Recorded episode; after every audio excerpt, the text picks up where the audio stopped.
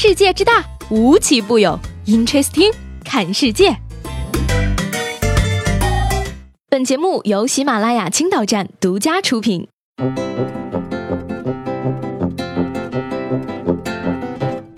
各位好，欢迎收听本期的 Interesting，我是西贝。二零一七年只剩下三个礼拜可以浪费了。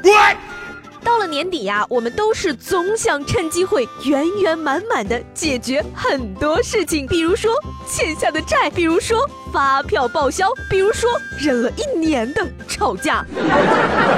感觉到最近重庆沙坪坝的这帮居民也是想圆满解决这一场争吵的，因为他们真的忍了有一年的时间。日前啊，重庆上百位老人在沙坪坝某小区内的露天运动场跳拍手舞，突然有人从高空向他们扔了两次大便。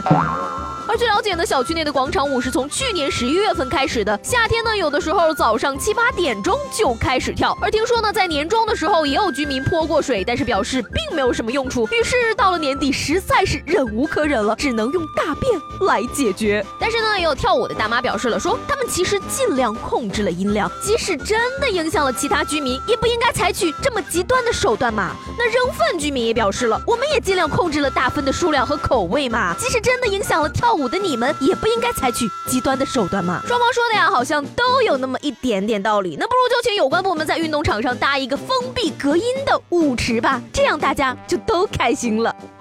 大爷大妈们注重养生是正常的，但是越来越多的九零后也开始注重养生了。说福建省泉州市安溪县官桥镇的青云宫呢，三名九零后的男生在山上的一个小庙里修道，而其中的一名道长呢，颜值逆天，迅速成为网红，招来热议。这位九零后道长认为啊，说信仰呢，对于很多人来说是人生很好的方向。而面对质疑呢，他也表示说，不信就给我滚，不要耽误老子成仙。哦，这位仙家，您的脾气也忒大了吧？这样动气难道不会消瘦的吗？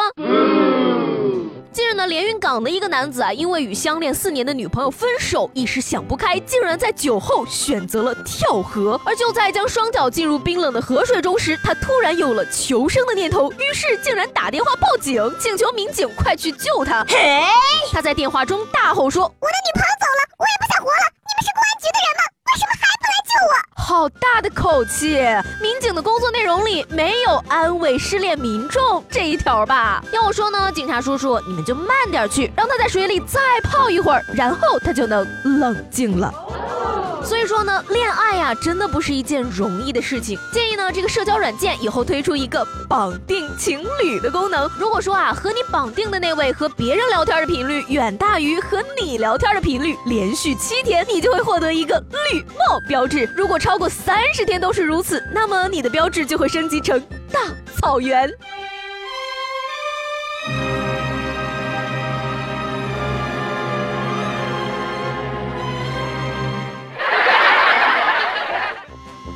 近呢，威海小伙小吴啊，结识了一位自称养鳄鱼的网友。交谈一段时间之后啊，小吴居然对吃鳄鱼肉产生了兴趣，于是花了一千五百块网购了两条鳄鱼。然而四天后却收到了两张鳄鱼照片，上面还写着约二十五斤。小吴强烈要求退款，但对方却狡辩是按要求发货。小吴只好报警。这叫什么呢？这叫有了买卖也没有杀害。要我说呢，小吴你也不要太难过嘛，这比买葫芦娃收到空箱子被。告知买的是六娃，要强多了好吗？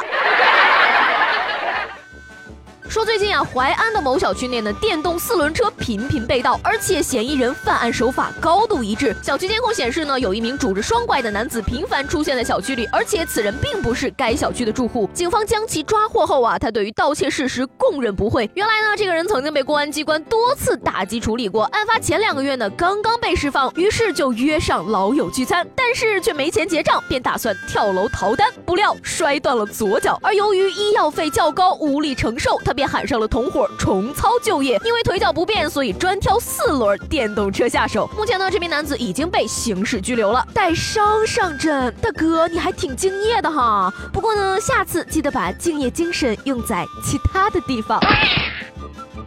说到这个敬业呀，日本的一个科技公司七号呢公开了他们的最新发明——能播放音乐的无人机。虽然说呢这一发明并没有什么技术含量啊，但是它的实用性还是很强的。因为呢该无人机啊将在加班员工身旁徘徊，播放有益天长地久。而该歌曲呢，通常会在日本商店关门前播放。据报道啊，说引入唱歌无人机的目的呢，在于对抗日本过劳死的工作文化。嗯，可谓是非常的人性化了。我国的公司看到了此条新闻之后，受到启发，也出动了无人机，下班时间在公司反复播放。爱拼才会赢，我是穷光蛋，感觉身体被掏空，爱上一个不回家的人等歌曲，督促员工主动加班。